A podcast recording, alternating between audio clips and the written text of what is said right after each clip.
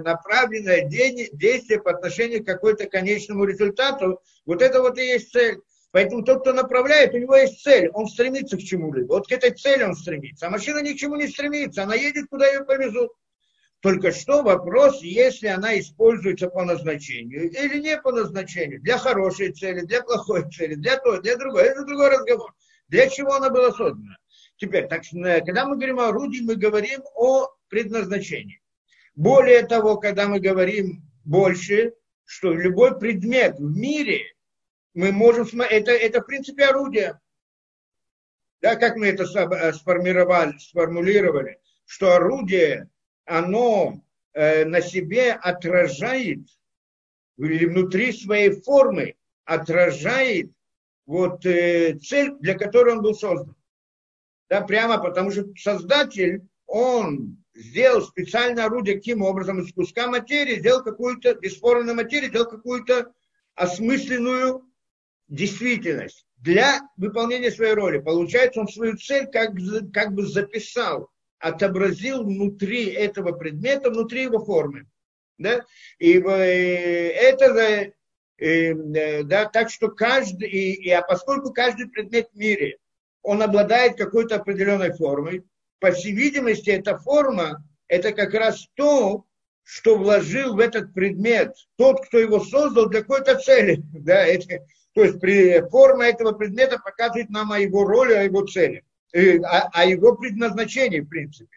О, или о цели создателя, когда он его создал. То есть цель создателя – это, в принципе, предназначение для самого предмета. Если мы скажем дальше, больше, то, что мы обычно говорим, вот это предназначение какого-то предмета, оно и есть его смысл. Часто мы говорим, в чем смысл этого, в чем суть этого, в чем суть какого-то там явления природного, в чем смысл вот этого вот э, предмета, то, что человек сделал, в чем смысл, о чем мы говорим. Какой смысл мы хотим объяснить, когда мы хотим объяснить смысл чего-либо? Смысл явления, я не знаю, смысл чего-либо. То есть мы должны объяснить его предназначение. То есть, другими словами, ту цель, для которой создатель его сделал. Тогда есть смысл говорить. Если, нет у созда... если у него нет создателя, то тогда нет цели, для которой он был создан, нет у него никакого предназначения, а значит нет у него никакого смысла. Бессмысленно, да? Э, ну, так многие люди так действительно в мире сегодня смотрят на мир, говорят, что мир, он вещь такая бессмысленная, в общем-то, да, ну, она как-то вроде да, осмысленная, но сама по себе это та осмысленность, просто человек этим пользуется, все. Ну, ну, это случайно возникло, это осмысленность возникла случайно и так далее, да. Но мы знаем, что, что осмысленность случайно не возникает, осмысленность – это результат э, да, мыслящего э, действия, да, направленного действия. Это значит, да, так мы это понимаем по-простому. Да, с этим, с этим понятно. Это значит смысл, суть и так далее. Это когда мы, это мы говорим по примеру с человеком. Значит, с человеком понятно. Я хочу узнать, спросить любую вещь. Зачем? Зачем он сделал такое-то действие? Тогда я должен понять его мотивы. Мотивы, то есть его причину, и также его цель, для чего он это делал. Да, когда, в принципе, это вот этим занимаются все, да, как психологии, там еще прочее, да, понятие да, э, цели, предназначения. Да? Теперь, э, ну, здесь все понятно, но нас интересует, мы же хотим понять смысл мироздания. Смысл мироздания. Тогда у нас спрашивают, а в чем, в чем смысл, в чем смысл мироздания, в чем суть, суть и смысл мироздания. Что мы спрашиваем? Для, для чего был создан мир? Что мы спрашиваем? Мы в принципе спрашиваем тот же вопрос. Для чего он был создан? Потому что если он никем не создан, как по мнению тех, кто так считают, он возник сам по себе, то тогда нет смысла говорить о смысле мироздания. Понятно? Нет смысла, просто нет ничего. Да, просто так существует, нет смысла. Теперь, а мы, может быть, действительно оно так и есть, может быть, нет действительно никакого смысла у мира. Но мы говорим, что на самом деле смысл этого мира, то есть его предназначение, оно зафиксировано в его форме. И если форма бессмысленна, то есть, ну, или хотя бы так видится нам, то тогда нет смысла, естественно. А если форма очень осмысленная, то невозможно предположить, что осмысленная форма возникла в результате бессмысленности, бессмысленного действия, без направления, без какого-то намерения, без какого-то, ну и так далее. Потому что это противоречит логике просто, простому разуму. Да, и это то, что мы как бы понимаем по-простому всегда. В жизни мы так и ведем себя, что если я вижу какую-то вещь, и, ну, какой-то, скажем, человек, это понятно, я так себе, я, я так и, мы так и действуем, да, скажем, там в разных расследованиях, в полиции приходит человек, делает какое-то действие. Почему ты сделал? Просто так. Что значит просто так? И начинает из его действия, это как-то улики, да, смотрят улики, вот это так, это так, это так, это из твоего действия видно, что ты сделал для этого. Он говорит, я ничего не делал, я не для этого делал, я не знаю что. Это, то есть, любое исследование всегда строится на этом. И никто в жизни не принимает такую вещь, что он делал бессмысленно. Ну, некоторые 10 человек действительно делают случайно и так далее, но, но, но обычно вот какую-то вещь он сделал, вот из твоих поступков видно, для чего ты это сделал. Может быть, не в точности, может быть, не все детали этого, формы этого действия мы учитываем, но, но в принципе общее направление так или иначе понимают, так и нас осуждают. И если в жизни мы так себя ведем, то почему по отношению к миру мы вдруг скажем нет? Вот он, мир очень, имеет очень, очень, даже очень большую, очень осмысленную форму, довольно сложную. Все там находится на местах, и все прям очень. И вдруг вот эта вся очень-очень осмысленная форма, она была бы, она бессмысленна. То есть без какого-то направления и так далее. Да? Это э, противоречит разуму. Если мы это в жизни так себя не ведем, то почему в отношении к миру мы должны так рассуждать? Совершенно неправильно. Да, и, и то я, можно, конечно, привести формальное доказательство, почему это вот такое, такой взгляд, он более правильный, я это провожу где-то в лекции, сейчас мы не будем в это входить, но, в принципе, это, да, это можно так, это как-нибудь можем, мы обсудим это. Во всяком случае, это, поэтому, когда мы говорим о мире, мы говорим, что мир, он имеет очень сложную форму, и каждый объект в этом мире имеет очень сложную форму, и это само по себе говорит о его каком-то смысле. Всякий, всякий объект в мире природы есть какой-то смысл, всякий объект есть какой-то смысл, потому что есть какая-то своя форма вполне определенная и мы видим, что он используется или какую, играет какую-то роль в этом. Роль – это тоже его предназначение, правильно? Смысл – это его роль его предназначение, все это одно. Всегда, когда мы говорим о предмете, мы говорим о роли и предназначении. Да? Хотите спросить? Э, да, я хочу спросить. Да, да. Потому что потом я забуду. Э, скажите, смысл у формы или у содержания? Сильнее, громче. Смысл у формы или смысл у содержания? Или у формы, или у чего? Содержание. Не, значит, что значит форма содержания? Правда, мы входим в понятие формы содержания. Это уже другая тема сама по себе. Мы говорим о форме. На самом деле форма Э, да, она включает в себя содержание, может быть, надеюсь. Ну, обратно надо разбирать, что, что мы имеем под, в виду под содержанием в духовном смысле. Но в физическом там мы понимаем, что это такое, да? Как а смысл, вот духов... формы, смысл формы в материальном мире или смысл у формы в духовном мире? Да, и, и, и, значит, нужно войти в понятие формы само по себе. Это понятно, что мы говорим вначале по-простому. Если есть какой-то предмет, есть какая-то определенная форма, он сделан для какой-то роли, для какой-то цели, для какого-то предназначения определенного. Эта форма можно использовать. Но на самом деле, мы, когда это мы говорим о внешней форме, но на самом деле нужно учитывать также внутреннюю форму, что предмет, скажем, он же э, создает как-то из материала, и материалу придется какая-то форма. Но сам материал, он тоже обладает какой-то формой, сам по себе. И, и, и состоит из атомов, атомов атомы тоже обладают какой-то формой, и так далее, и так далее. Да?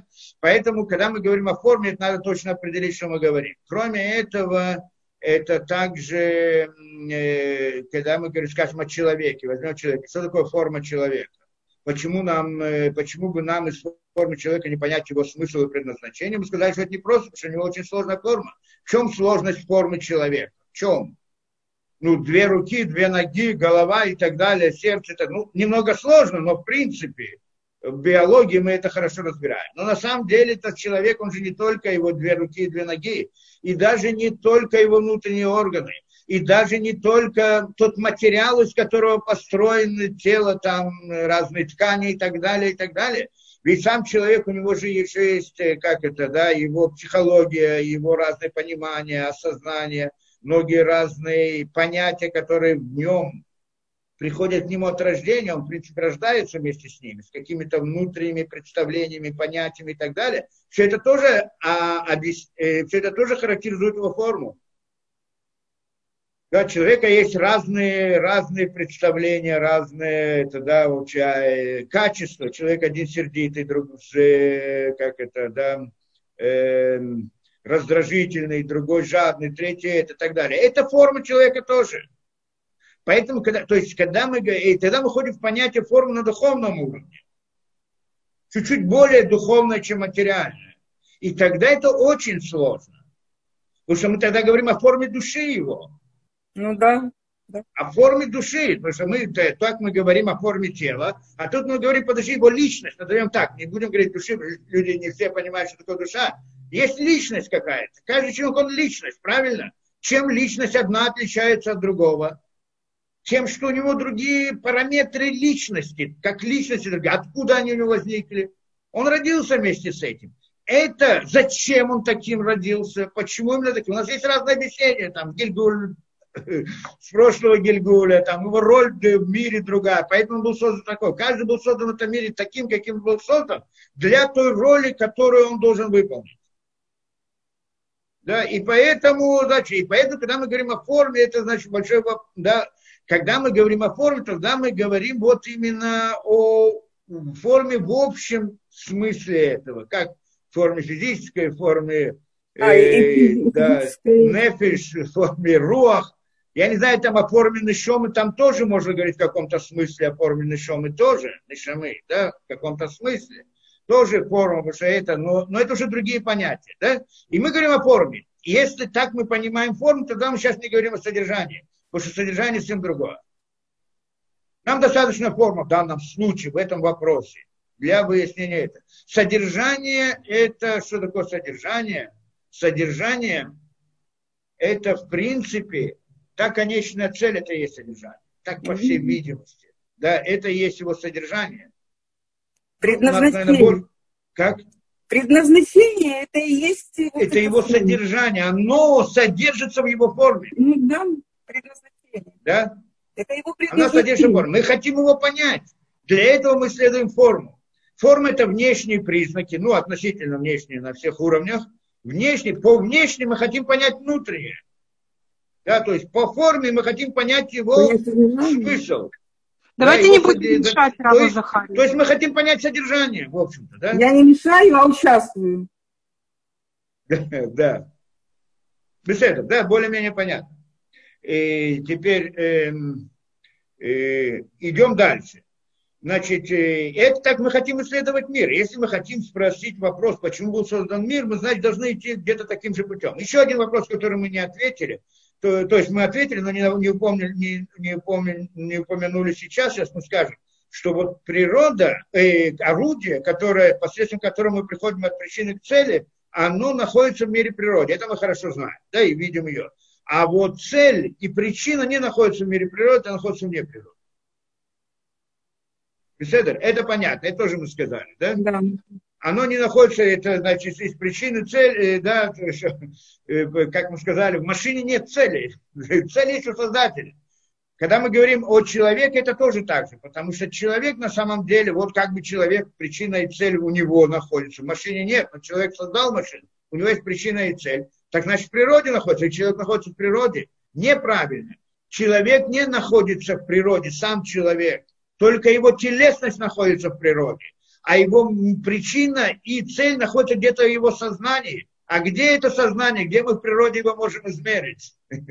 да? Проверить, проэкспериментировать и так далее. Коснуться никак не можем. Поэтому даже причина и цель для действия человека находится где-то в мысли, это не материальная действительность. Беседа? Просто человек, он так построен, что у него внешняя его сторона, она проявляется в мире природы. Но на самом деле он только вот э, внешней стороной находится в природе, но не полностью находится в природе. Да? То, э, можно там сказать даже насчет других предметов тоже так в каком-то смысле. Беседер, с этим понятно, да? Так, и поэтому, поскольку мы э, так вот, э, если вот мы понимаем эту суть хорошо, что вот есть причина, цель и предназначение, и орудие, то тогда вот с этим подходом мы должны также, также э, задать вопрос, а для чего был создан этот мир? И тогда мы приходим обратно. Я так просто повторяю все вот это, чтобы мы могли войти в, это, да, в, эту, в эту тему.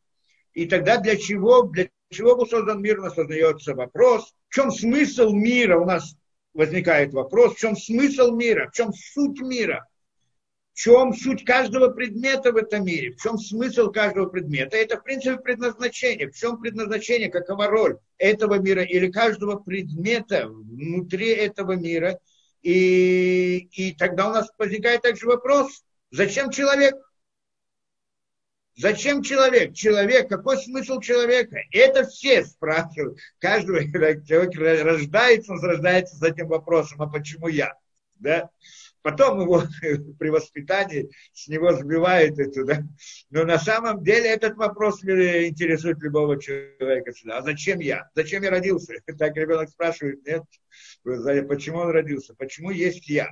Этот вопрос, да, и поэтому вот ответ на любой из этих вопросов, он должен нам вот включить вот это объяснение понятия цели, причины и так далее, и, и предназначение орудия и так далее. Вот это вот Э, а насчет орудия это исследует природы, наука, там еще что-то, структуру.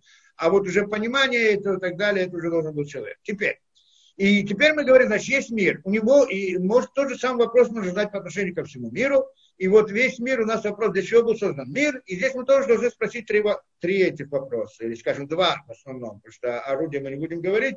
А два вопроса. По, э, по какой причине, для какой цели. Да? И когда мы задаем вопрос, по какой причине, мы должны здесь понять, что когда мы говорим о Создателе, который создал этот мир, Создатель, который создал этот мир, это бесконечность. Создатель, да, бесконечность. И он создал этот мир и для какой-то цели, скажем так, да. Но причина, о причине мы не можем говорить. Когда мы говорим о причине, по какой причине создал Творец, есть там проблема. Вот этот вопрос мы сегодня хотели разобрать больше, мы его начали разбирать в прошлый раз, но сегодня мы хотим это повойти чуть больше в это дело. По какой причине он создал мир? Зачем ему это нужно? По сути, мы так объясняем, что это вопрос, который нельзя задавать. И вот, может быть, сначала объясним, почему нельзя его задавать. Да? И тем не менее мы стараемся как-то ответить на это дело.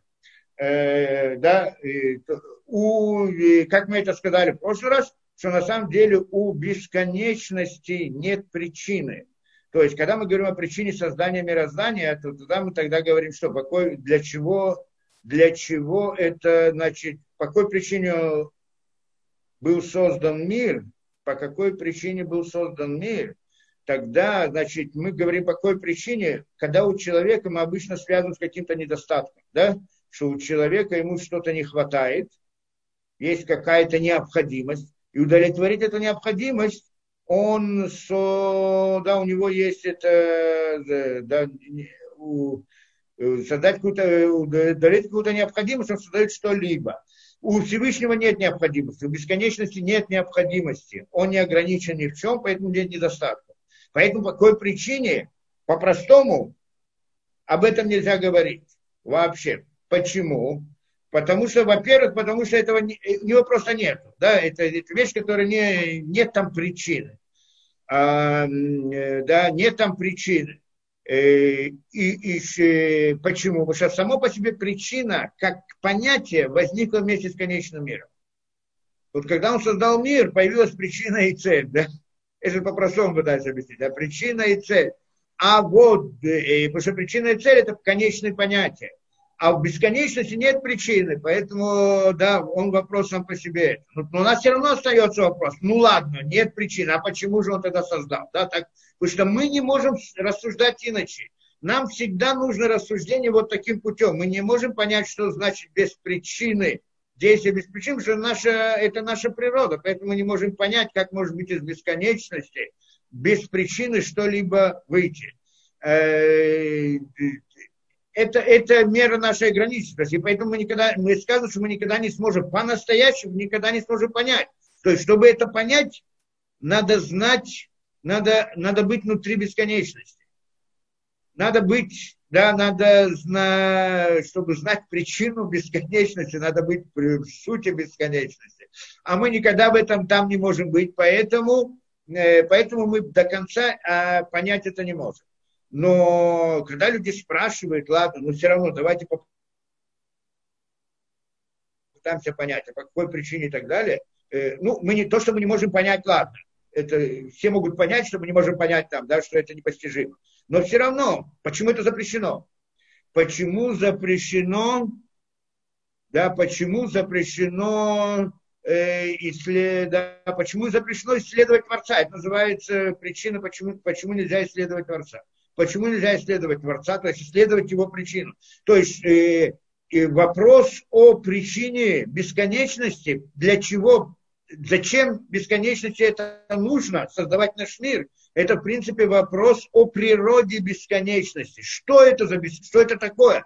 Если я не знаю, что это такое, я не могу сказать о его причине. Чтобы объяснить причину, почему вот это делает это, я должен знать это, что это такое. Если я его не знаю, как могу говорить о причине? Поэтому любые рассуждения о причине, они приводят к какому-то определению самой бесконечности. Потому что иначе нельзя говорить о причине. Делать определение какой-то бесконечности, мы не, э, делать, делать определение, определить что-либо, мы не один раз говорили, это означает поставить границы. Потому что определение, суть определения это границы.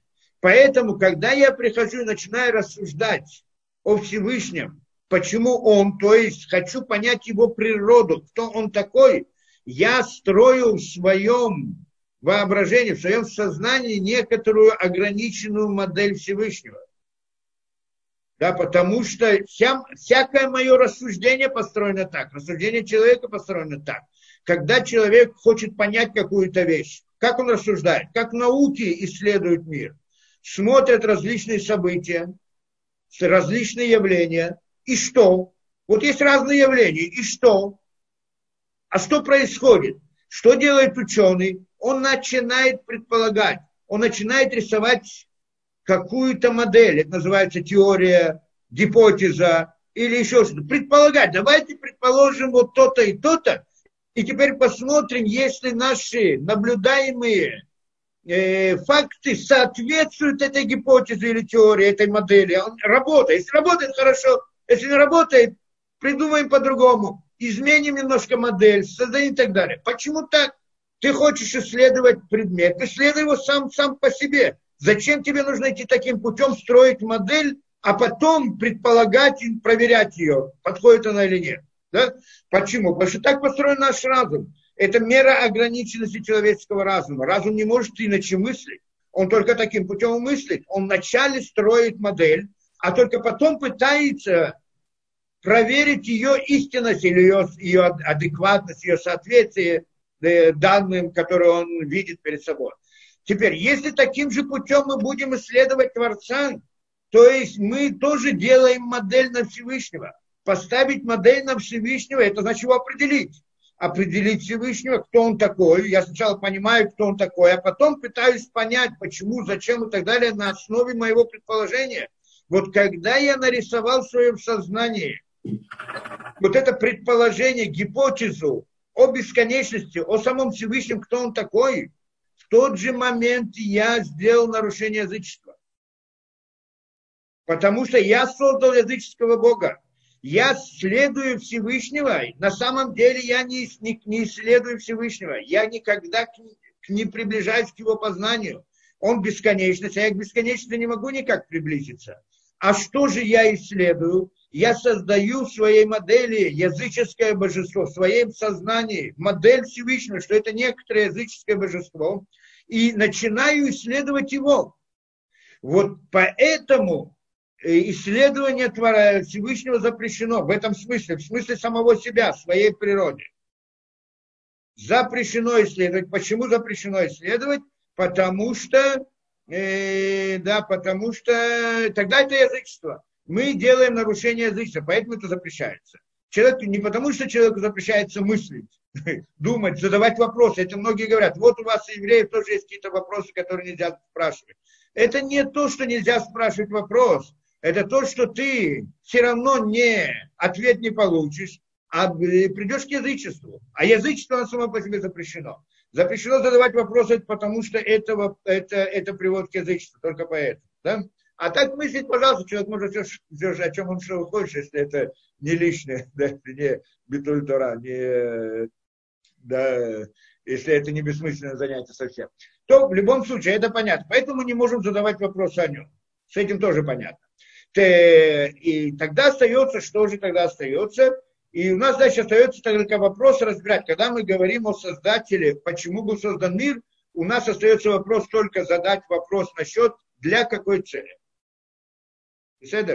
А по какой причине о нем самом, о его природе мы не можем задавать вопрос. Я бы здесь сказал бы еще некоторую вещь. Что, как мы сказали, что на самом деле причина, цель предшествует причине, правильно? Цель предшествует причине. Поэтому, когда я говорю, по какой причине Творец создал этот, Бог, этот мир, мы же говорим, что эта причина по какой, скажем, кто-то создает что-либо, она из результат цели. Поэтому, если я хочу говорить о причине, по какой Творец создал этот мир, я должен говорить о цели. Потому что цель, она предшествует причине.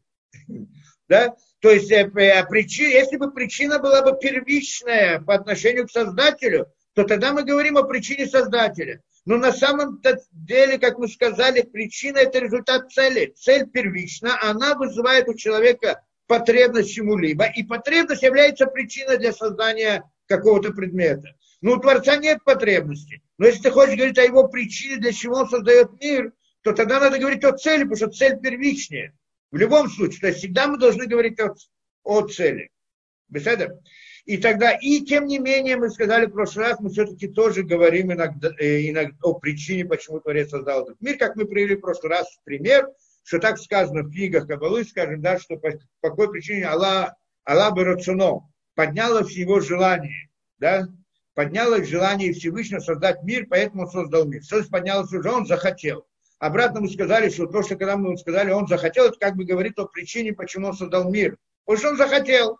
Но на самом деле, как мы сказали, это тоже всего лишь модель. Потому что нельзя о нем говорить, даже он захотел. Да, то есть, да, он захотел, он полюбил. Здесь тоже есть одна из проблем. Мы приходим и говорим, для чего Творец создал этот мир. Есть многие приходят и говорят, что такое Бог. Бог это любовь.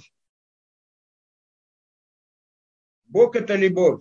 Это да, э, добро, это, да, он хочет дать добро, как мы сказали, для, хочет дать добро, хочет, как хочет дать добро, почему он хочет, ему чего-то не достает. Так мы сказали, нет, желание иногда оно может быть не из недостатка, а, а из изобилия. Но все равно до конца это не объясняет, в конце концов не объясняет нам природу Всевышнего. А что значит э, Бог, Он любовь? То есть на самом деле точно так же, как мы сказали, что то, что Творец создал этот мир, создал этот мир для, да, для э, создал этот мир, по какой причине, для какой цели, для какой цели, как мы сказали, для того, чтобы принести добро творениям, как мы сказали. Да, одна из целей, то, что, то, что говорится, для того, чтобы э, твори, дать добро мирозданию. И у него было такое желание дать добро мирозданию. Когда мы говорим о желании, это что это такое? Что это такое?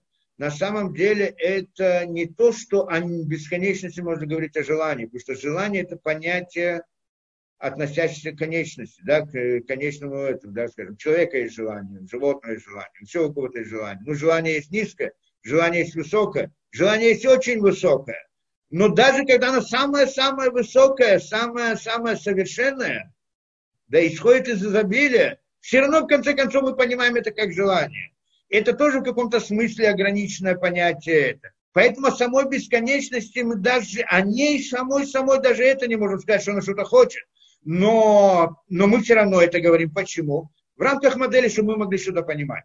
И почему именно так, а не по-другому? Потому что именно, э, да, и потому что это то, что он сам нам о себе рассказал. И здесь важный момент. То есть, когда мы говорим о Творце, кто такой Всевышний, мы приходим и говорим много разных вещей.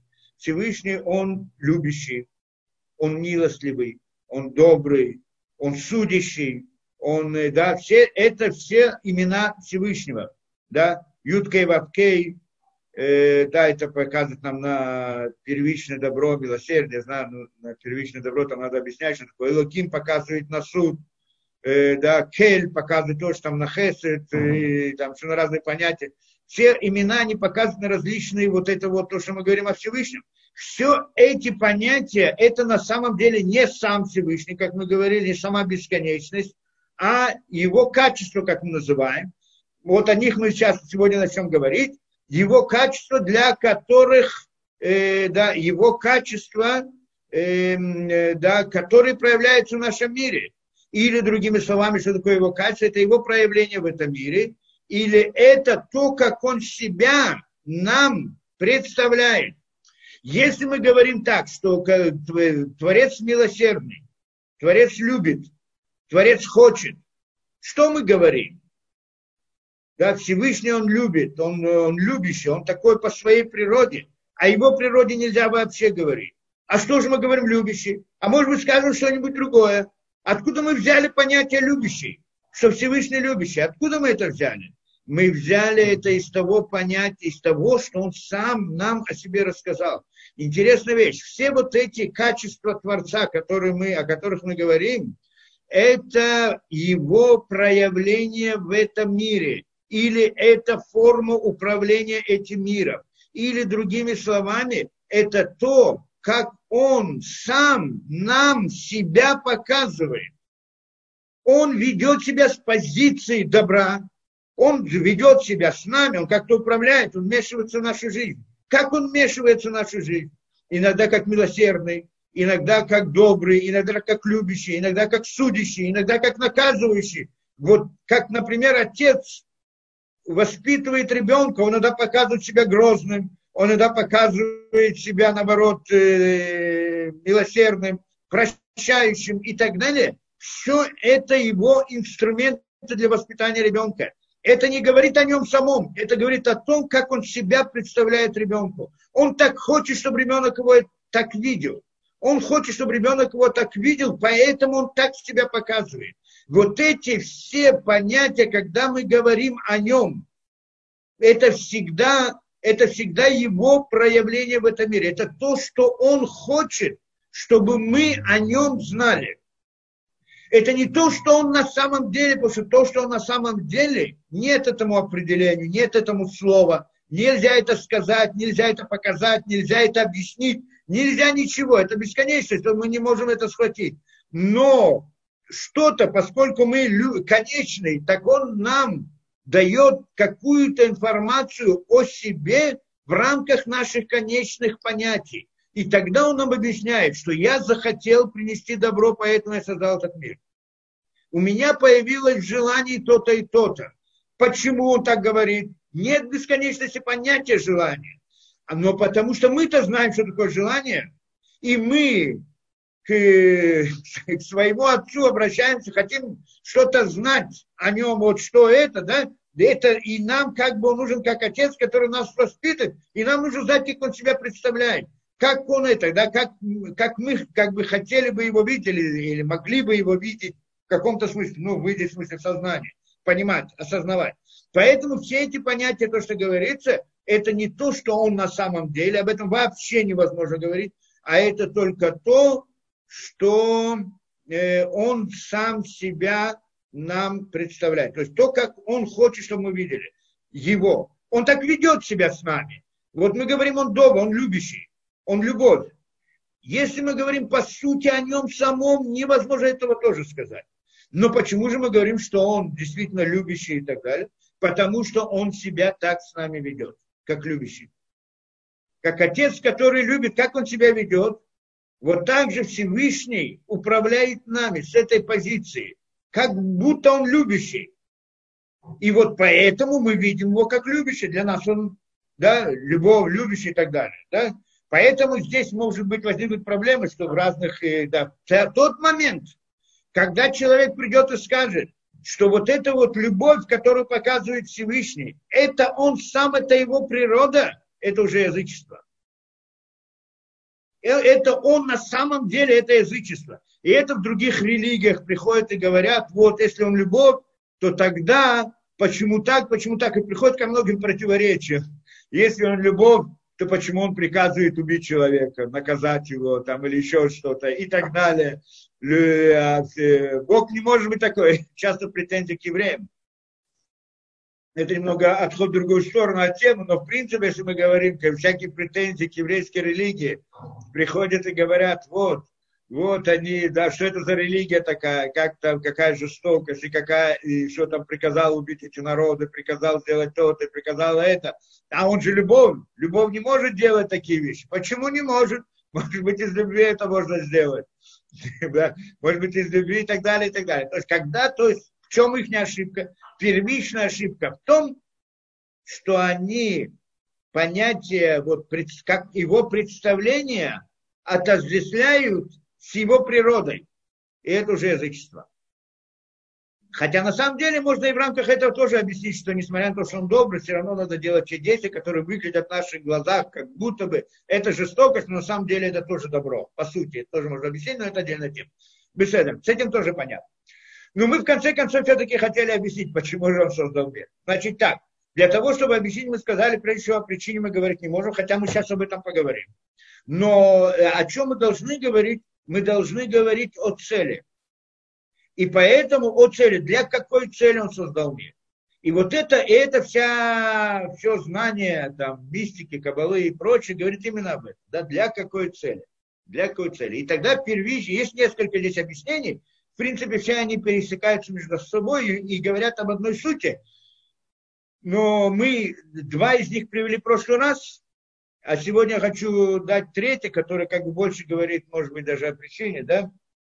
Но в конце концов тоже относится к цели. То есть даже когда мы объясним причину, для чего мир был создан с его точки зрения, ну, причина в смысле это в конце концов все равно цель. Да, это понятно. То есть мы можем говорить только о цели, да, то поэтому для чего? И так мы заодно из то, что мы сказали, то, что написано в Тор и в разных книгах, что это, да, Леотив Ленебра, что Творец создал этот мир для Ра. В прошлый раз мы упоминали эту вещь, да, в прошлой лекции. Леотив Ленебра, то есть создал этот мир для того, чтобы дать добро творениям. То есть ему не нужен этот мир. Это, а нужно, э, он хотел дать добро творениям, почему он дал. И тогда начинаем разбирать, что значит, что это же, э, почему он создал. Тогда мы сказали, у него было желание сдать добро творением, и поэтому он создал мир. И отсюда начинается рассуждение. И тогда мы, если начнем сейчас рассуждать в этом направлении, построим всю схему, я знаю, гурианские кобылы, кто хочет, или еще что-то, да, и так далее, кто хочет ашва, кто хочет еще что-то, и так далее, начнем разбирать все эти для Почему? Почему? Что значит э, делать добро творению, почему это создан мир, это для какой цели. И вот всю эту цель описать и подробно и так далее мы еще можем, я не знаю, если мы будем, я просто не хочу входить и объяснять все, я не хочу делать публичные уроки в области, там, я знаю, там вот этой, ну, в частности, вопросах там кабалы и прочее, только в философских вопросах, в общих, не больше этого. Но, но, но в принципе, если кто-то захочет узнать, для чего он создан, что значит, для, э, чтобы делать добро, и как тогда мир произошел, почему именно мир возник такой, какой он есть, если он создал это, чтобы делать добро, и так далее, и тогда начинается там, как у Ашлуга, так это желание дать, желание получить, и трансформация этих желаний, пока она приходит к желанию эгоизма, четыре уровня желаний, тот, кто знает, тот, кто, кто слышал, то сегодня многие слышат в разных там сектах или не сектах, я не знаю, где там это, да, и так далее, и так далее, и тогда на этом строится целая огромная схема. А э, другое объяснение, которое мы сказали, это Рамбан, что это он приводит, что для чего был создан человек, для того, чтобы для того, чтобы прославлять имя Творца. это кидушашем, делать кидуш, для этого он создал. И мы в прошлый раз объяснили, что на самом, на самом деле это одно и то же. То есть на первый взгляд кажется, что э, это противоречивые два объяснения. Первое говорит о том, чтобы дать добро творениям, а второе говорит о том, что чтобы творение прославляло Создателя. Но на самом деле это одно и то же, потому что дать человеку возможность осознания того, что он должен прославлять Всевышнего, это как раз и есть то самое добро, которое он хотел ему дать. Да? Поэтому, в принципе, просто это с двух сторон мы смотрим на одну и ту же вещь, с двух, с двух сторон. Э, да, и это, да, и э, там, э, и там тоже, если мы разбираем это в деталях, мы приходим, строим э, всякую, всякую вещь. То это, то, это, в общем-то, введение, которое я хотел привести. А сейчас я хочу прийти к той самой, то, что я вам обещал дать. Что на самом деле это два так объяснения как бы внешних очень, да, то есть мы сказали э, в рамках определенной схемы объяснение, да, э, вопрос о том, для чего Творец создал мир, чтобы давать творение, добро творениям, для того, чтобы народ, э, евреи прославляли, еврейский народ прославлял Всевышнего, чтобы что человек прославлял Всевышнего. Для этого был создан мир. Зачем это нужно? Творцу это не нужно, человеку это нужно. Это объяснение простое этого дела. Мы хотим сейчас понять больше, для чего это, ну, в кавычках, для чего это нужно Всевышнему. Для чего это нужно Всевышнему? На самом деле, в конце концов, это тоже не объяснение причины, а самой-самой по сути.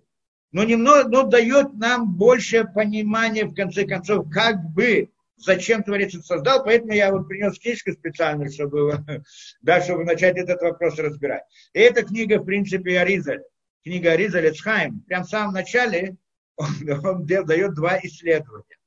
Два исследования, для чего создал Творец этот мир, мы сейчас посмотрим немножко почитать. Одно исследование, ну, более-менее, мы сейчас мы хотим его понять, первое, да, а второе исследование, которое он делает, он сам говорит, что это, чтобы его, оно как бы уже э, слишком сильно пересекается с тем, о чем нельзя исследовать, и поэтому не дает до конца не проводит его, а только до определенного момента, что уже тот, кто понимает, он, он поймет больше. Ну, первое из них мы просто почитаем, посмотрим, да, чтобы это. Э, я знаю, может быть, если мы продолжим эту тему, то, может быть, следующее это мы рассмотрим немножко дальше уже вот построение, как бы, ну, чуть-чуть, чтобы понять больше, что это такое, для чего все это нужно, да для чего, э, ну, более конкретных вопросов, более конкретно. Это вот посмотрим, я не знаю, как это у нас получится, но пока я как бы поставил перед собой задачу дать вот это вот объяснение. И вот это вот объяснение просто хотел поучить вместе с вами, чтобы мы посмотрим, что он, что он говорит, да? И говорит он так, я просто буду читать, и мы разберем. Э, Аризаль, Аризаль это основатель так называемой лурианской кабалы, да? Тот, кто знает, лурианская кабала, так и называется. На самом деле, то есть сегодняшняя кабала вся, которая есть, она общество построена на этой книге, да, на Аризаль. Мы не будем ходить там на многие детали, а мы только смотрим в начале, там вот некоторые вопросы. А на самом деле это значит, это все, сегодня все, что знают Кабалу, это построено на этом. Потому что э, э, да, до этого была другая Кабала. То есть нет того, чтобы была другая Кабала. Была Кабала, Кабала, она есть Кабала. То есть знание, оно есть знание, а он дал определенную схему, по которой это знание понимать в рамках которого это понимать. Вот эта вот книга Ицхайм, она дает нам определенную схему, как это понимать. Она очень сложная сама по себе схема, удивительно сложная, но, но хотя бы она дает что-то. Да, до этого э, схема была, не было такой схемы, то есть там раз понимали как-то по-другому. То есть до этого люди, видно, были на уровне совсем другом, они понимали это намного глубже, им не нужно было проходить через эту схему, чтобы это понять. А он, значит, надает более как бы детальную схему. То есть, э, кто знает, что он говорит, это говорит о чем? О десяти сферот и о парцуфим. Парцуфим, тот, кто знает, лица, я не знаю, как перевести на русский язык. А, а до него было только понятие сферот. Не, не говорили о парцуфим совсем. Да, и вот кто знает, кто немножко учил и так далее, так он э, понимает, о чем разговор. И это, поэтому это совершенно другая вещь. До него был его учитель, это учитель друг, учитель, я знаю, был такой Рамак называется, Равмойши Кардовера.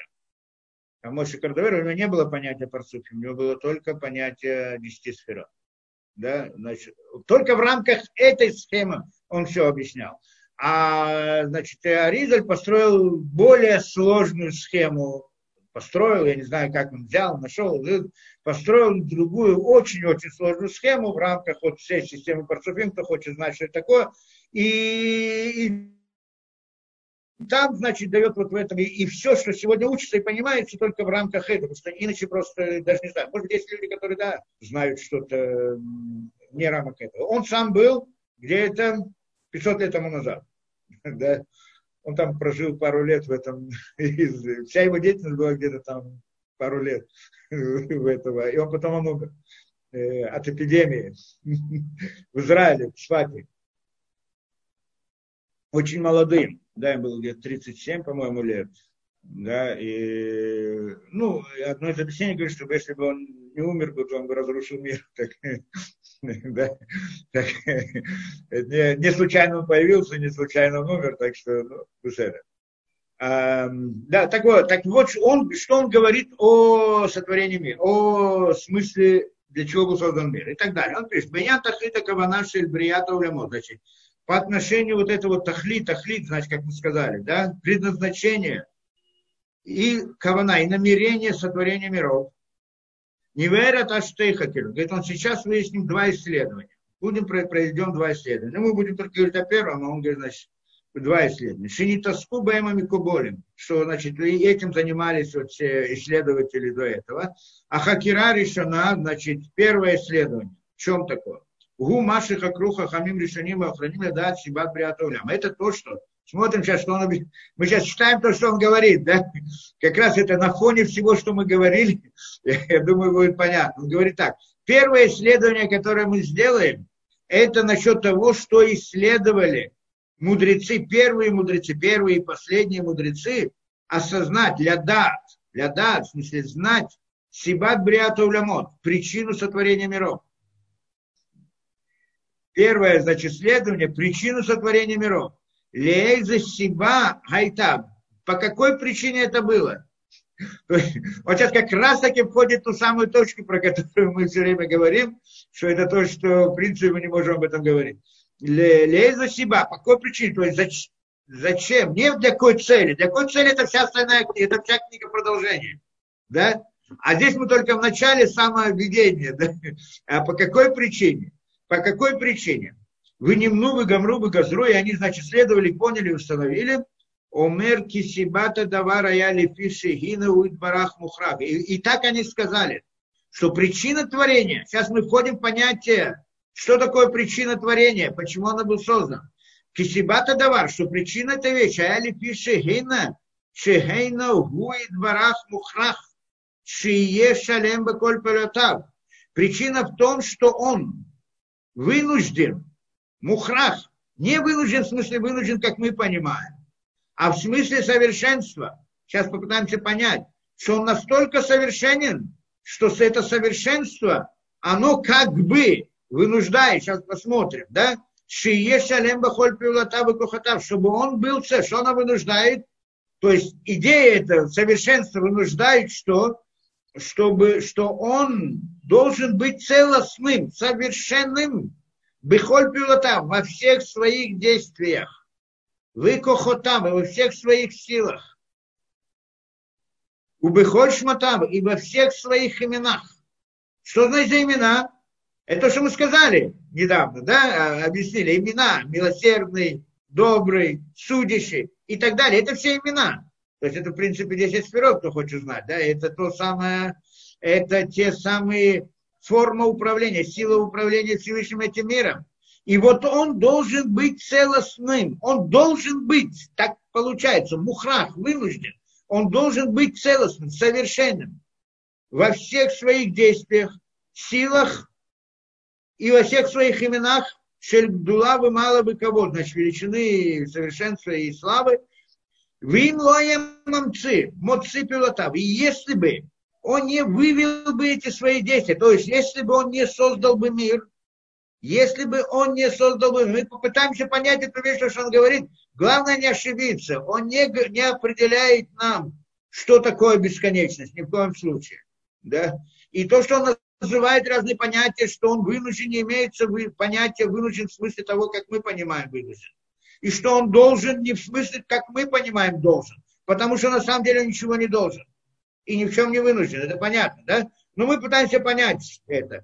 Вы им лаем отцепил. А если бы он не вывел бы, не вывел бы эти действия в силы свои, ледейпоэль, ледейпоэль, то есть он бы их не реализовал.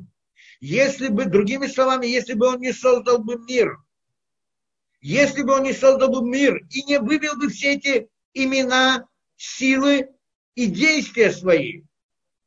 Что значит имена, силы и действия? Потому что создав этот мир, в этом мире он проявляет свои силы. Он становится, чтобы быть милосердным, надо, чтобы было творение, чтобы было быть милосердным по отношению к нему. Если нет творения, некому быть милосердным. Если некому быть милосердным, то не проявляется эта сила милосердия Всевышнего. Понятная идея. Поэтому, но, но он должен быть таким, чтобы его действия были совершенны, чтобы они проявили все его силы, все его имена, то есть его милосердие, его добро, его это, оно должно проявиться. Как оно проявится? Только когда есть мир. Для этого был создан мир. То есть, что если бы он не был бы создан мир, то они не проявились бы. В имло я того, как ставлю полю массе, и если бы он не вывел, не реализовал бы, то есть не вывел бы в действительность все свои силы и так далее, Лоя Кавьяхоль, не краш, Кавьяхоль здесь говорит, не был бы он как бы, надо понимать не в прямом смысле, а он бы, он как бы не был бы шалем целостным. Если бы он не создал бы этот мир, то он сам как бы не был бы целостным, совершенным. Здесь мы входим в интереснейшую вещь. Мы же говорим, что такое бесконечность? Бесконечность, неограниченность и полное совершенство. Полное совершенство. Оно существует само по себе, э, существует. Понятия существует там тоже нет. Так вот, если бы, то есть вот это вот наше мироздание, оно необходимо для совершенства для полноты совершенства. Что если бы не был бы наш мир, то не было бы совершенства полного. То есть оно было бы совершенство, но не полное. Почему? Потому что не реализованы вот эти вот силы его и так далее, что мы тоже должны понять, что значит реализовать эти силы, зачем их надо реализовать. В чем здесь суть? Но, в общем-то, это пытаемся понять, это то, что я хочу объяснить. А вот пока мы хотим понять, то, что он пишет. Так он пишет, что, что, что, э, да, что если бы он не создал бы этот мир, то он был бы несовершенен, как будто бы, как бы, потому что в прямом смысле мы не можем никогда говорить об этом. Лоба пиулатам, вы лоба шматам, не в своих действиях, и не в своих именах, выкинуя, не в своих э, названиях и так далее.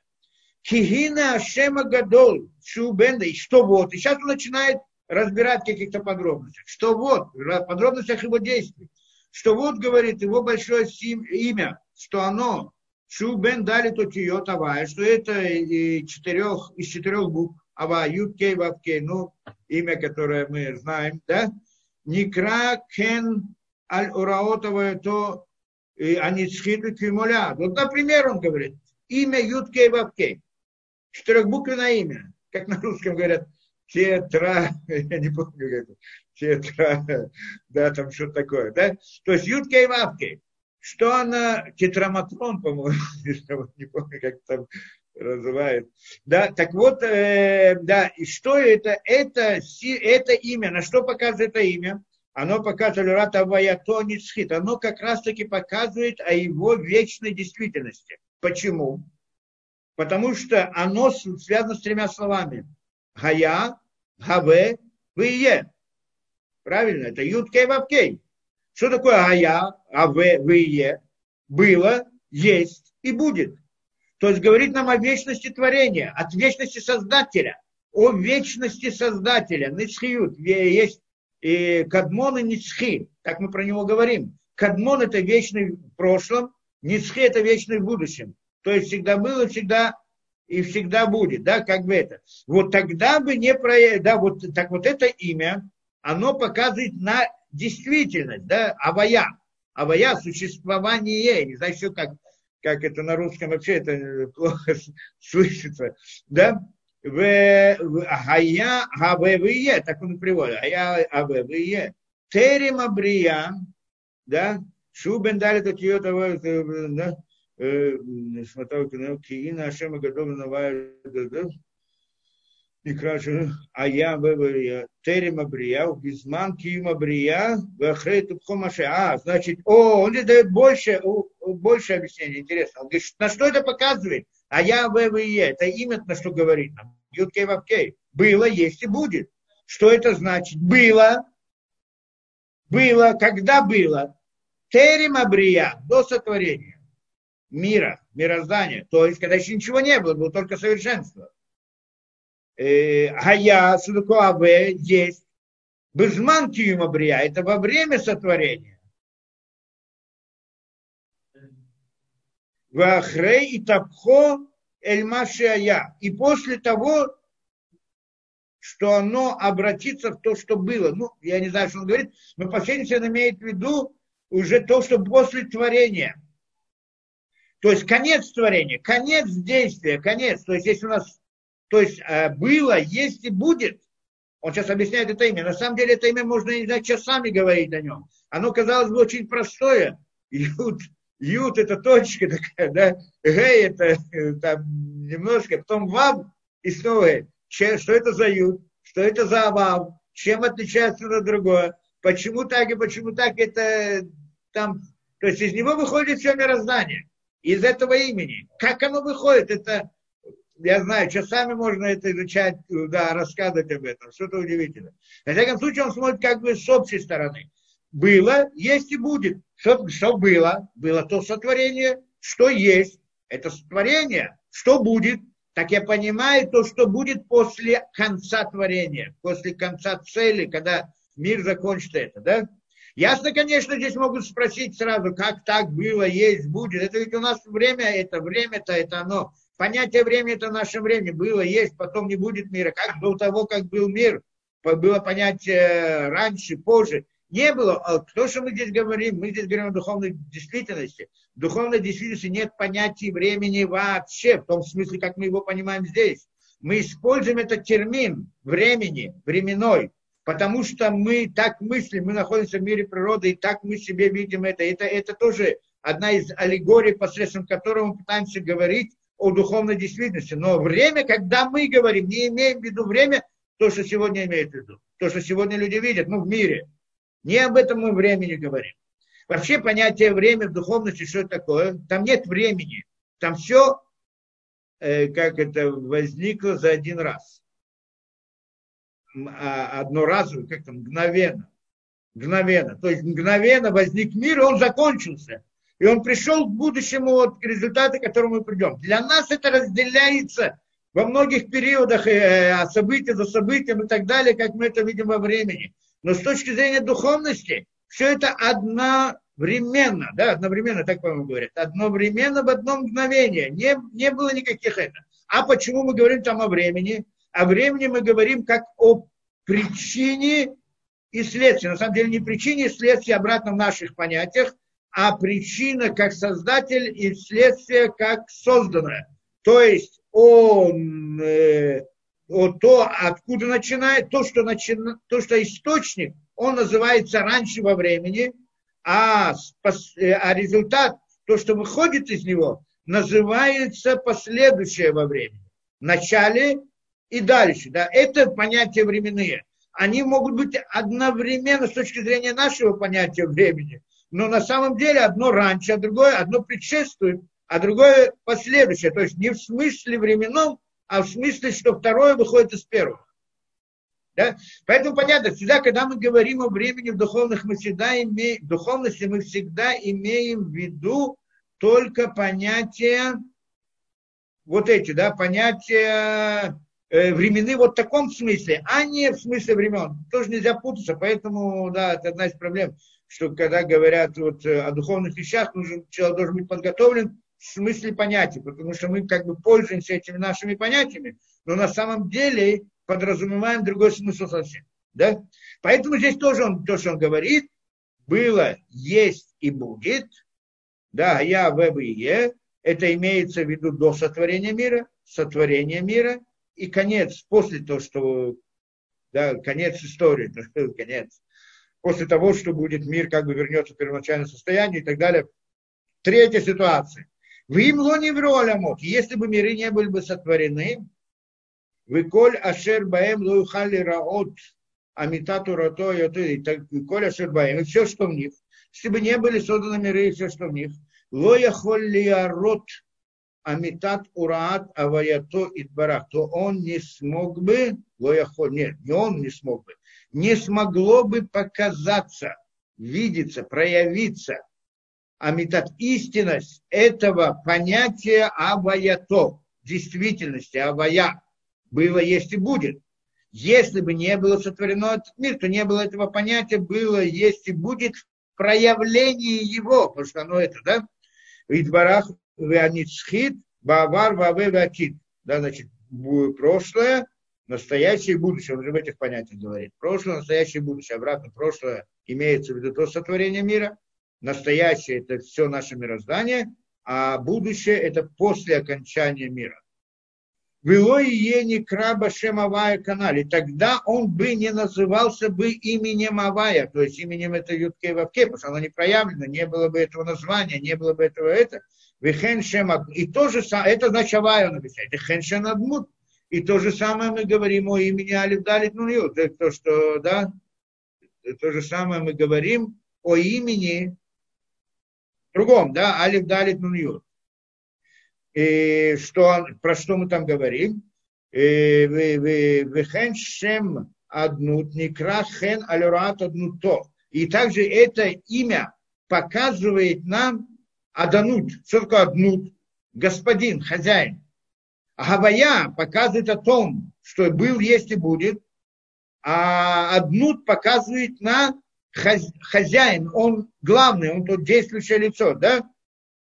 алюраат аднута йот лоавадим, значит, что он как бы господин, а творение для него это рабы, как господин, хозяин и рабы. Да, обратно рабы не в понятии, как обычно люди понимают, там, да, раб, что хозяин, да, преследует раба, избивает, убивает, я не знаю, что еще всякие э, используются. Всевышнему не нужно никого использовать, ему не нужны рабы, Рабы в смысле человека, в смысле необходимости для человека, а не для него. Ему не нужны рабы. Зачем они ему нужны, да? Но имеется в виду, это форма проявления, это нужно для творения. Это нужно для творения, но это форма, одна из форм его, это как бы проявление, что он хозяин в этом мире, и все его подчиняются ему. Да? Вуадон он, а он господин над всеми. Вы мло яло э, невраим ло юхали карабашем Адон. И если бы не было бы творений, то он не мог бы называться этим именем Адон, господин. И тогда снова это бы не проявилось. Его, это имя его тоже не проявилось бы. Вальдерехзе Башар Шмот. И таким же путем во всех остальных именах. Как там милосердие, как мы сказали, и так далее. Вихулян, Вихен, Э, Баяняна Кинуим и также другие названия, есть там разные названия, как он Рахум, Ханун, Рехапаем и так далее. Рахум, значит, э, как это, ну, я не знаю, как точно перевести все это, жалостливый, прощающий и так далее. Лойкра альшмам зулат бьет Ибраим Булям. Он не может называться этими именами, пока нет творений. Шикрула Рахапаем, что они так его будут называть. Выкается у Башара Кулям. Он нам бьет Ауламот Ибраим, Азию. И вот когда миры были сотворены, Азия, Цупи, Улатавы, Кохатавы, Барехадет, вот тогда все его силы и все его имена пришли к действию, проявились, другими словами, да? Вы не крашалем бахольпине, и тогда он является целостным во всех своих действиях и силах и именах. И названиях там еще есть разные и так далее. И так далее. Что это значит? он стал целостным во всех своих именах и названиях. То есть, если бы не было бы сотворено, э, да, сотворен мир, то тогда он был бы бесконечность, полное совершенство, без недостатков, но без проявления всех этих без проявления всех этих качеств, которые он говорит. А вот для того, чтобы это было проявление, то есть мы здесь говорим, он говорит, как бы была в каком-то смысле для сути совершенства необходимо, чтобы был этот мир ограниченный. Мы сейчас попытаемся рассмотреть это. Я вот хочу, раз, да, я надеюсь, что нам хватит времени. Я пытаюсь рассмотреть это, я хочу объяснить эту вещь, что он хочет сказать. Но хотя бы понять вот это вот то, что он говорит. Да? Вот это, это необходимо для самого совершенства. Или, скажем, слово необходимо, оно не очень подходит здесь. А имеется в виду, что это само по себе проявление совершенства. Если он совершенствован, значит, он должен быть совершенен во всем. И в этом тоже. Что если в этом он не проявилось его совершенство, в рамках ограниченного мира творения и так далее, то тогда мы не можем говорить о совершенстве полном. Поэтому, если он полное совершенство, значит, и этот мир должен быть для проявления этого полного совершенства. Получается, создать этот мир, так выходит из его слов, создать это, этот мир, это в принципе результат или проявление его полного совершенства.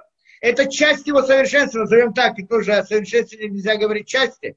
Ну, это сторона совершенства. Без создания этого мира нет совершенства. И, а если он совершенство, то значит этот мир тоже должен быть, чтобы в нем проявились все эти имена. Только нужно чуть больше объяснить это, я хочу это сделать. Вегам и Шалем Бахочи Мутав и Кентав Бимчи Шумхи Срон Калальха Душолом. Да, ну и, значит, проявится все без всякого недостатка. Винян там зенит бэра и тэба сэперазор. Это хорошо объясняется в книге Зор, и он приводит различные там отрывки из книги Зор, Визааль, Пикуда Тлейсер и так далее. Вит ли минда, вит ли минда да ива акри хохом бахоль мине хахмот, умивин бахоль мине твунот, эля кодем дебара альма иткари бахоль ин даргин альшем барья, даву атидин лейбаро. То есть, что он был, ну да, что он назывался по имени всех уровней творений, которые потом будут, должны были бы сотворены. Да и лавабьян барин баальма, что если бы не были творения в мире, а Маиткари Рахум Даян, то почему называется Рахум Даян и тогда судья, и вот, ну, с разными именами. И Рахум я так не как, Рахум это милосердный и судья, Эля Альшем Барьян Датиди. Но по имени, почему он так называется, э, милосердный и так далее, и судья, по имени творений, которые в будущем должны были возникнуть. Бапарашат Бо, и тогда еще он приводит из Зора, да и лоит пашет неурея аль барьян, что если бы не распространились бы все света, света его, ну, света назовем, свечение, света, аль-коль барьян, на все творения, эх и штамудун ле, и как тогда он будет как бы, ну, известен, я знаю, да, как э, проявится другими словами, и как осуществится многолярец кудов, и как может осуществиться то, что мы сказали, то, что мы говорим в молитве, заполнена вся земля слава его. Это как бы часть его, это совершенство его, что вся земля заполнена славой его. Для этого должна быть земля. Ну, земля в общем смысле, земля имеется в виду все мироздание должна быть заполнена его славой. Если нет этого мира, нет этого понятия, заполнена его земля, его, вся земля заполнена его славой, и тогда его совершенство недостаточно совершенства. Чего-то там не хватает.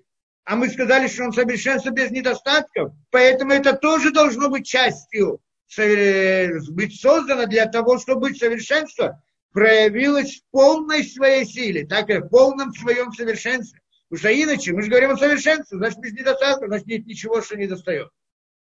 Да? Не знаю, насколько это понятно, то, что. Это то, что мы сейчас знаем. А сейчас пытаюсь объясниться больше на том, что мы уже когда-то объясняли. Мы когда-то говорили, что вот был, э, да, что задают такой вопрос. Задают такой вопрос. Почему, да, э, задают такой вопрос. Почему Творец, как это, может, помните, мы разбирали, да, вопрос, может ли Творец поднять камень, который он, не может ли Творец создать камень, который не может поднять? Мы как-то разбирали эту вещь. И вы сказали, что как дали, мы там несколько ответов дали на это дело, да? И последний ответ, который мы дали, там на глубине, в общем-то, да, потому что есть как бы простые, что люди обычно не понимают, что в этом вопросе заложено, а поэтому ответ мы даем, соответственно, это. А вот э, на, по-настоящему, по-настоящему вопрос заключается в чем?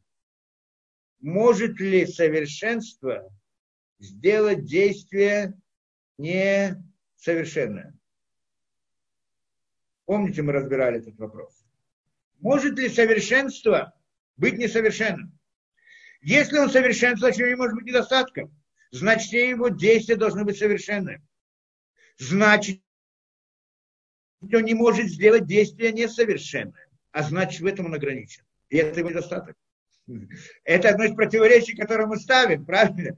Если он совершенствует, то все его действия должны быть совершенны. Не может быть иначе, правильно? А если они все совершенны, значит, он не может сделать действие несовершенное. И если он не может сделать несовершенное действие, это само по себе несовершенство, а недостаток.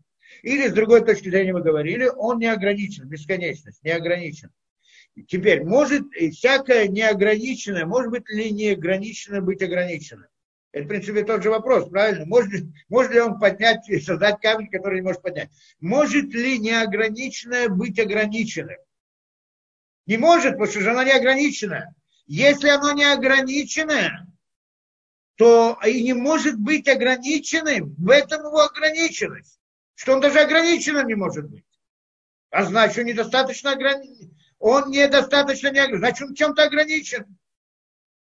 Значит, он не бесконечность. Или по-другому, как мы говорили, он бесконечность, правильно? Может ли он быть конечным?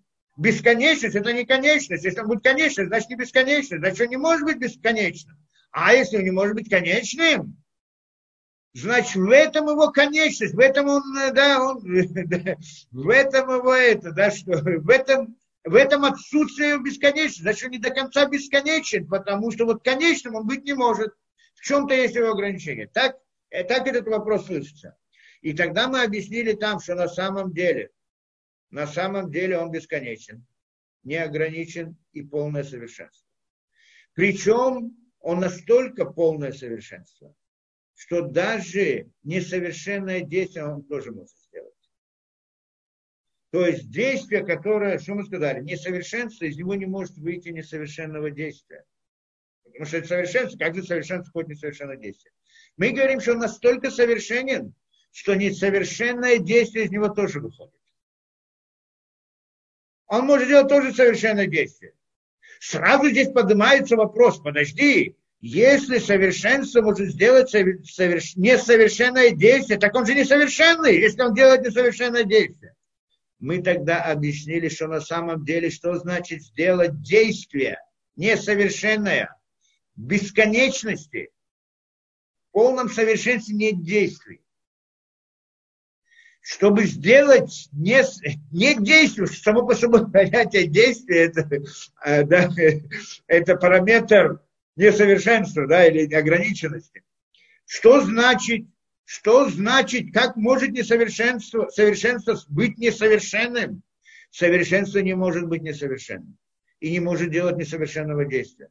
Но оно может сделать видимость несовершенного действия. И это идея создания мира, создания творения. Почему? Потому что что такое создать творение? Мы, как мы говорили тоже, что с точки зрения Создателя, до сотворения мира и после сотворения мира не произошло ничего, никакого изменения. С его точки зрения ничего не изменилось. Это для нас так. Что-то есть, а сейчас его нет, вместо него есть что-то другое, или это нет, а то есть, оно меняется.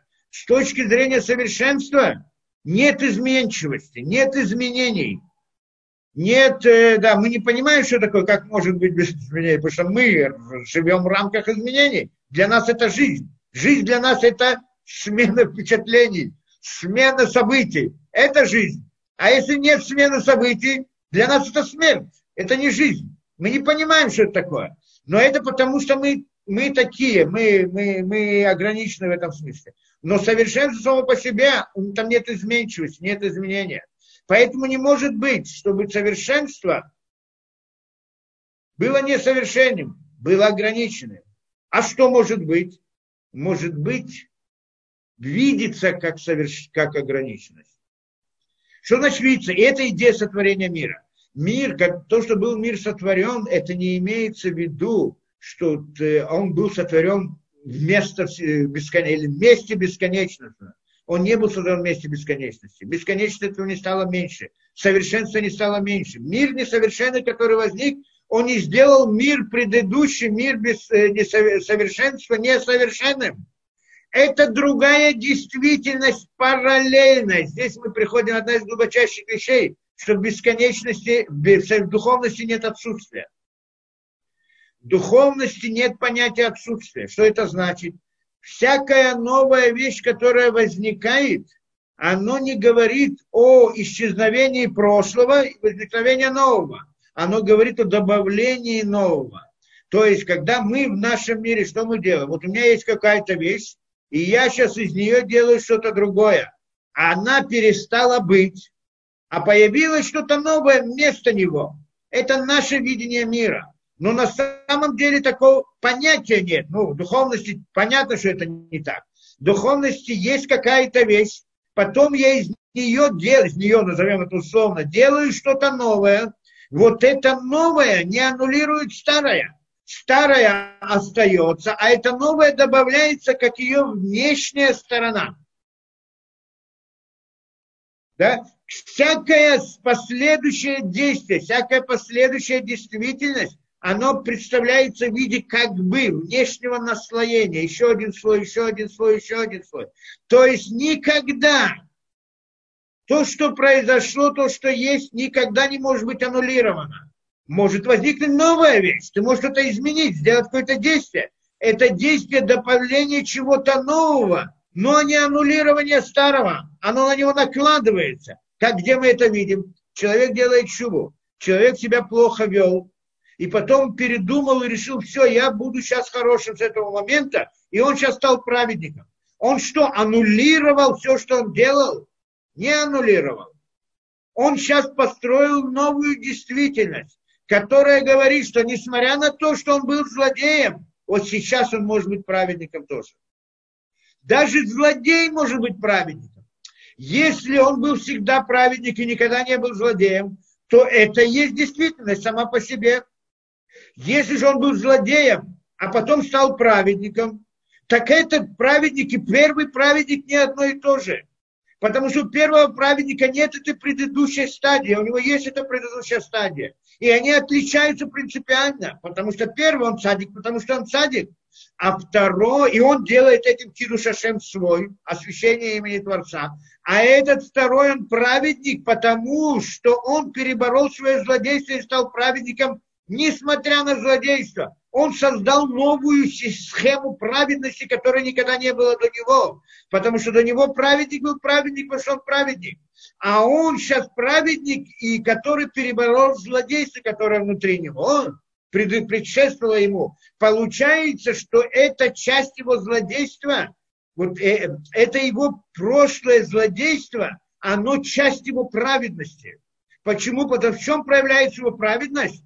В том, что он был злодеем и, несмотря на это, стал праведником. Оно добавляет дополнительную вещь. Поэтому сказано, что болеть да, что цадиким ломдима и пошибалет швамди, что праведники не стоят на том уровне, где болеть шва могут стоять. Это одно из объяснений. Что значит не могу? Потому что он добавил новую действительность в мире, какую, что злодей тоже может быть праведником, в конце концов. Эту вещь первый праведник не показал, не раскрыл. Поэтому, когда он праведник, он не имеет в виду, что он аннулировал то, что было. Он добавил новую действительность. И так это всегда в духовности. Ничего не меня, ничто не аннулируется, она только добавляется новая вещь. Где она добавляется? Где? Где эта новая вещь появляется? Как мы сказали, внешнее наслонение в внешнем мире. Внешнее. То есть был один мир, потом возникает в мир более внешний. Там это, где это внешне? И мы когда там долго разбирали вот эту глубоко вещь, где это внешне? Человек, у него мы, да, мысли, мир мысли его, правильно это говорили, его рассуждения его и так далее, и так далее. Где у него внутреннее, а где у него внешнее? Внеш... Внутреннее это в его сознании, а внешнее это в его телесности. Да? Когда возникло его тело, оно тоже как бы внешняя сторона этого человека. Теперь, где эта телесность находится внешне? Где она находится? Мы разбирали подробно, что на самом деле вся телесность, она находится только в воображении человека. Только это, как мы говорили, что лучи отражаются от предмета, попадают в глаз, делают различные раздражения. Человек сталкивается только с этими, да, сейчас кто-то хочет спросить, человек только сталкивается с этим раздражением и рисует в своем сознании материальную действительность. На самом деле эта материальная действительность, она находится в его воображении. Получается, что внешнее, она, оно как бы находится в воображении внутреннего. Внутренняя это действительность, а внешняя по отношению к внутренней является действительностью, а является воображаемой действительностью. Это называется внешнее наслоение. Что хотели спросить? Фредди? Фредди? Нет? Нет, я просто... Ничего, спасибо. Просто я в восторге от вашей лекции. Спасибо, спасибо. Да. Теперь, получается, Теперь, когда мы говорим о Создателе, что Он создал мироздание, он, это не аннулировалось его первичность. То есть то, что люди говорят, что это, то, что, то, что сказано, что как возник этот мир в результате сокращения, не имеется в виду, что он себя сократил, цинцум то, что называется, и что его нет. Имеется в виду, что возникло новое наслоение – новая действительность внешняя, добавочная. Где она существует? По примеру, как мы говорим, у человека материальная действительность существует в его сознании, что на самом деле она не реальность настоящая по отношению к его, к его внутреннему осознанию, а только по его воображению, как бы, как бы, скажем, в каком-то аллегории, что, скажем, как бы в этом смысле сама бесконечность, она осталась бесконечностью, а создание мира ограниченного, она находится только в рамках, назовем это воображением, не настоящей реальностью по отношению к самой бесконечности, а дополнительно, как будто бы реальность. Да, вот это, это, это понятно, да, то есть как будто бы это, это дополнительная внешняя сторона этого. Это значит, то есть, как это возникает в рамках, мы говорили, сокрытия, что он как бы скрывает свою бесконечность, и возникает ощущение конечного мира.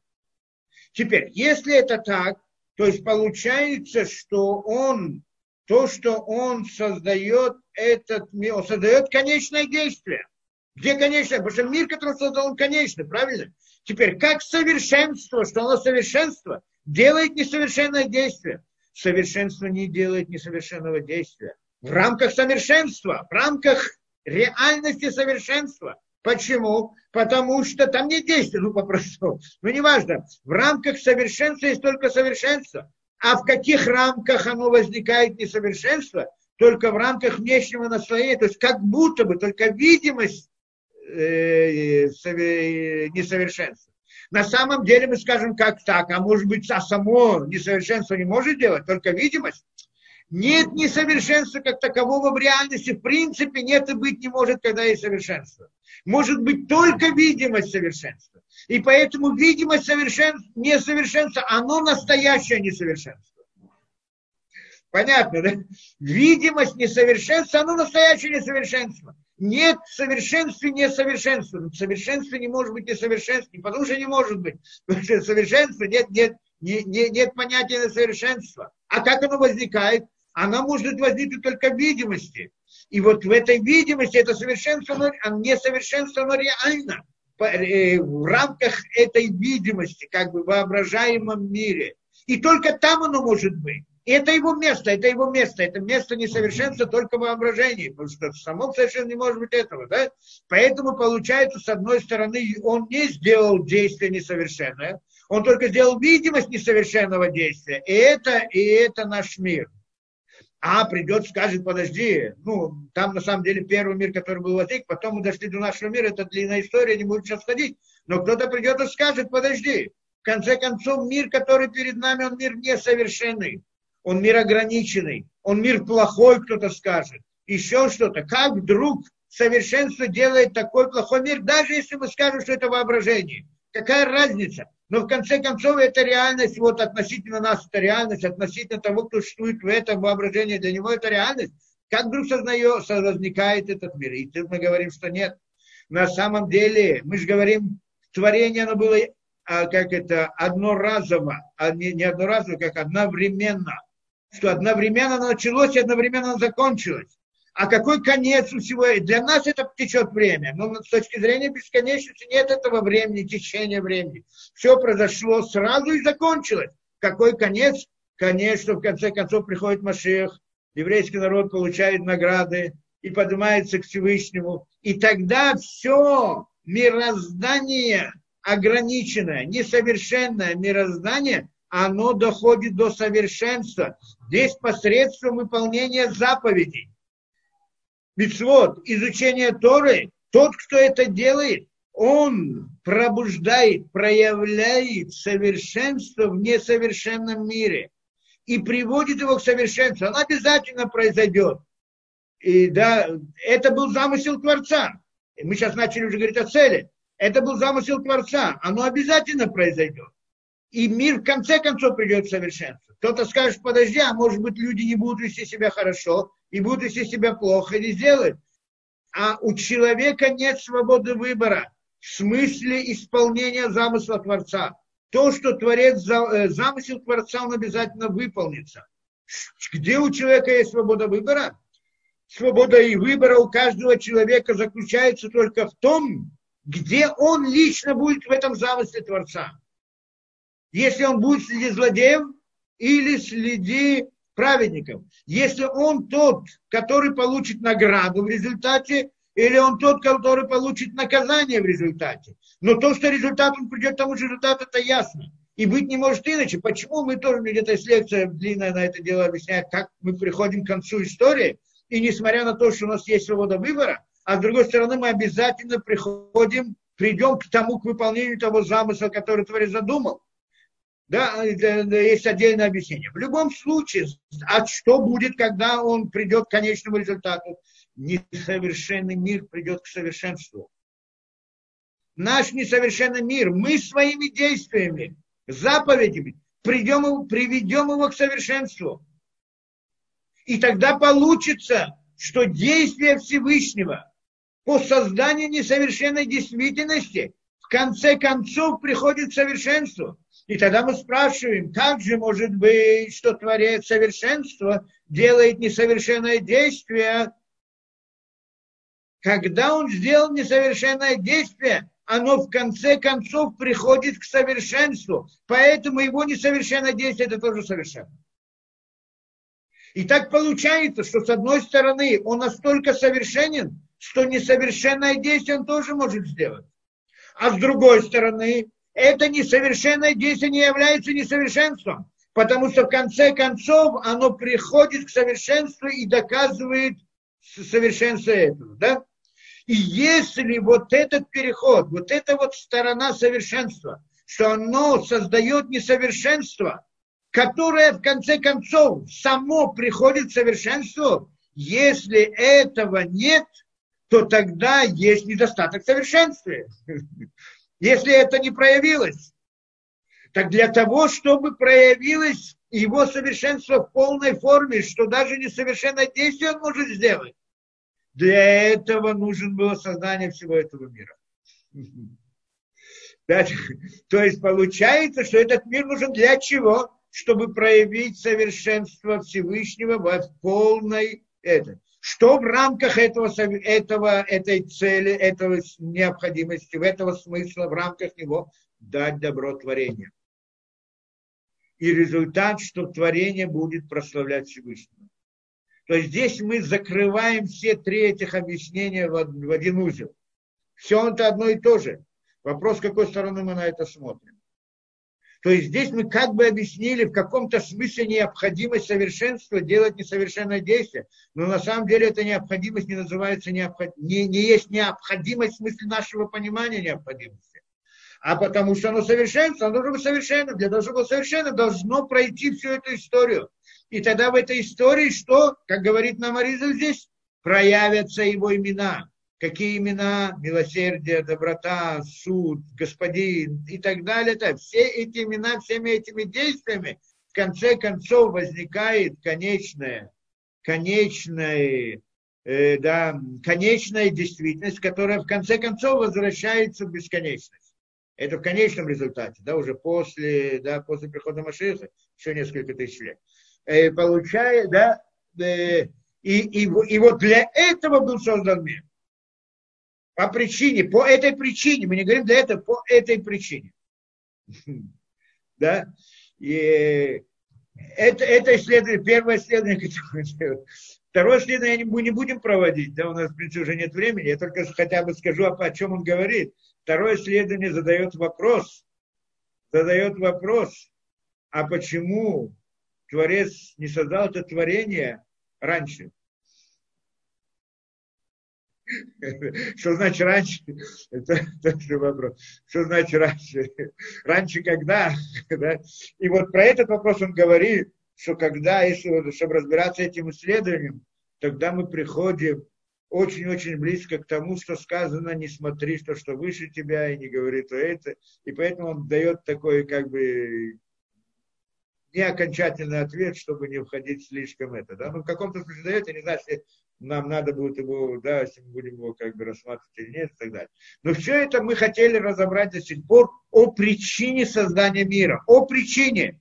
О цели мы почти что не говорили. Цель это мы сказали для дать добро творениям и для, для того, чтобы дать добро творениям и для того, чтобы еврейский народ прославлял Творца, и для того, чтобы, как сказал Раши, для чего был построен мир, Берешит, Бишвиль решит, для начала, для какого начала?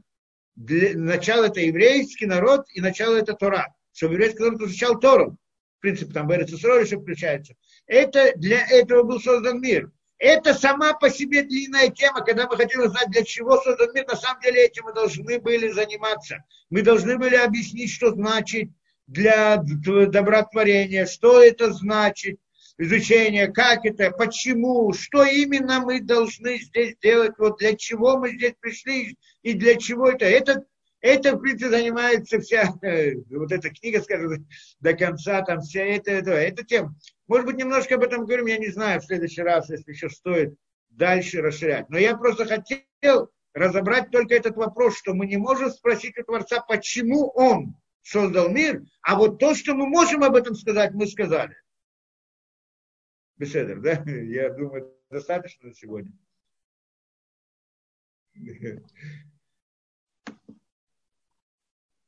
Да, я не слышу. Что, может, какой-то вопрос или что-то, я знаю. Спасибо большое. Есть вопросы, я открываю всем. Открываю.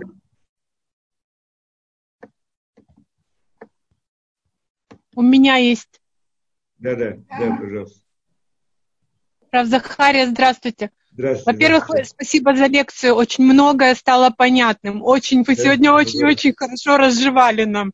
Еще, да, еще хотела бы спросить, вот иногда я слышу, вы начинаете как бы на распев. Это не касается этого урока, но вообще мне просто заинтересовало. Иногда вы начинаете как бы петь. Это специально или это какие-то слова, которые нужно именно на распев, может быть, слова Торы, я не, не знаю. Не, это стиль, как учат обычно, Талмуд, Тору и так далее. Ну, это, не, не, не, не, не специально, не, не обязательно. Так это... В Ешиве так учат часто, вот. Когда если вы учите Вишиве, послушайте, как учат Тору, так там услышите, многие вот учат с разными напевами. Это помогает запоминать лучше и так далее. Так это... Я просто так это слышал и учил, поэтому оно непроизвольно само так, так оно происходит. Спасибо еще раз. Да. Кто-то хотел еще что-то спросить? Спасибо. Надо Спасибо. переварить. Большое. Очень интересная была лекция. Да. Ждем. Продолжение, я не знаю, смотрите, я вот... Продолжение надо входить... Нет, ну можно еще разобрать вот эту тему дальше, когда мы говорим, что такое да. Леотим Что мы должны в конце концов делать в нашем мире? Мы просто сказали в общих вопросах, но вот для чего? Вот я спрошу человек, для чего, что? Что он, вот что мы конкретно, мы должны конкретно, да, в принципе вопрос, мы же конкретного митцво должны выполнять, правильно? Так написано, так Раша сказал. Учить Тору, выполнять заповеди. Для этого. Как это выполняет ту самую роль? Это вопрос, который нужно задать. То есть мы уже должны войти в та не принципиальный, зачем Творцу это нужно, а вот для какой цели, то есть что мы должны делать и почему то, что мы это делаем, каким-то образом меняет что-то, влияет что-то. Есть какой смысл в наших действиях, заповедях? Это тоже до конца невозможно понять, можем. Можно понять, но не на нашем уровне, но, но, но мы постараемся. И это, это имеет смысл это обсудить. Вот, наверное, эту тему мы разберем в следующий да. раз. Рав Захария, вот э, я хотела вас спросить по ходу о свободе выбора. Да. Вы как раз в конце сказали, и все же, если можно, вот ну, Творец, закладывая это все, мы понимаем, тело, мы вообще там воображение видим, у нас есть сознание, Откуда же это возникает, что все-таки зло выбирается? Ну вот что-то вот... вот да, да, у меня просто не один вечный... раз я на эту тему говорил. Да, ну вечный вопрос. Да, не один раз э, откуда зло возникает, как... Ну, в как, человеке, ну, это все-таки допущено. Хотите, я объясню, откуда возникает зло? Творец создал этот мир, он делает только для добра, правильно? Да. Как вы сказали. Ну, мы так верим. И, да, чтобы дать добро творению. Угу чтобы дать добро, не чтобы делать зло. Ну, конечно. Но для того, чтобы дать добро творению, он дает максимальное добро, не минимальное, он же совершенство. Добро, которое он дает, оно должно быть совершенным. Угу. Понятно, да? Угу. да? В чем заключается добро совершенное? Он может дать человеку добро. Что значит добро? То, что он хочет, квартиру, машину, там, дачу, я не знаю что, да? Нет. Но это не совершенное добро. Почему несовершенно? Только часть, частично. Почему несовершенно? Потому что на самом деле добро это, это как бросить кость собаки. Какое добро это добро? То, которое человек заслужил свое сам. То есть то, что человек заслужил и получает, это является частью его личности, это его приобретением. Это не просто ему дали подарок, это его личное приобретение, правильно? Я не об этом, это как раз понятно, Нет, но откуда это... в человеке, я не имею в виду добро материальное, откуда же в человеке, которого сейчас, создал сейчас Творец, да. заложено, заложено это зло? Да, да, сейчас мы посмотрим дальше. Для того, чтобы, то есть получается, что он должен, для того, чтобы добро было целостное, совершенное, он должен, у него должна быть возможность его заслужить, чтобы сделать своим для того, и, и вот эта возможность и сделать добро, ну, получить, быть, э, чтобы это было, заслужить то самое добро, которое он получает, ему надо, вот это, это само по себе добро Всевышнего, что он дал ему возможность заслужить. Теперь, для того, чтобы заслужить добро, что это значит? Это значит, чтобы у него была возможность сделать добро и сделать зло у человека. Почему? Потому что если он делает добро, он заслужил. А если делает зло, то не заслужил. Теперь, вот для того, чтобы он мог сделать добро, чтобы заслужить то добро, которое получает Творец, чтобы у него была возможность делать добро, у него должна быть возможность делать зло. Ну, понятно. Потому что иначе он не сможет делать добро. Потому что тогда он будет вынужден делать добро. И то добро, которое он сделает, это не от него добро, а от того, кто его вынудил и получается, что он ничего не заслужил. И обратно получает добро, как, как кость собаки. Поэтому Творец хотел, чтобы он мог обладать этим добром. Для этого он дал ему возможность делать зло. Это Ецератов и Ецерара. Ну, выбрать, да, выбор. Дал ему эту возможность делать зло. Не для того, чтобы он делал зло, а для того, чтобы он его не делал.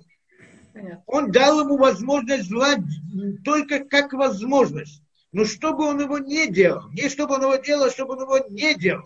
И когда он не будет его делать, несмотря на то, что у него есть такая возможность, он его не будет делать, тогда он заслужил, тогда это, он, это его личное, то, что он получает, это, это то, что он приобрел, а не просто ему бросили как кость. Это добро совершенное. Получается, что зло не приходит от Творца, зло приходит от человека. Творец дал человеку возможность сделать зло. Человек может сделать вот зло, а может не сделать зло. Зло приходит от человека. А кто-то скажет, сама возможность дать человеку возможность сделать зло называется злом. Нет, Творец дал эту возможность, это добро его по отношению к человеку, что дал ему возможность сделать зло. Но на самом это само по себе добро. Вот это дать возможность, это добро. Но само делание зла – это зло. Мгм. Да, я думаю, понятно. Да, да,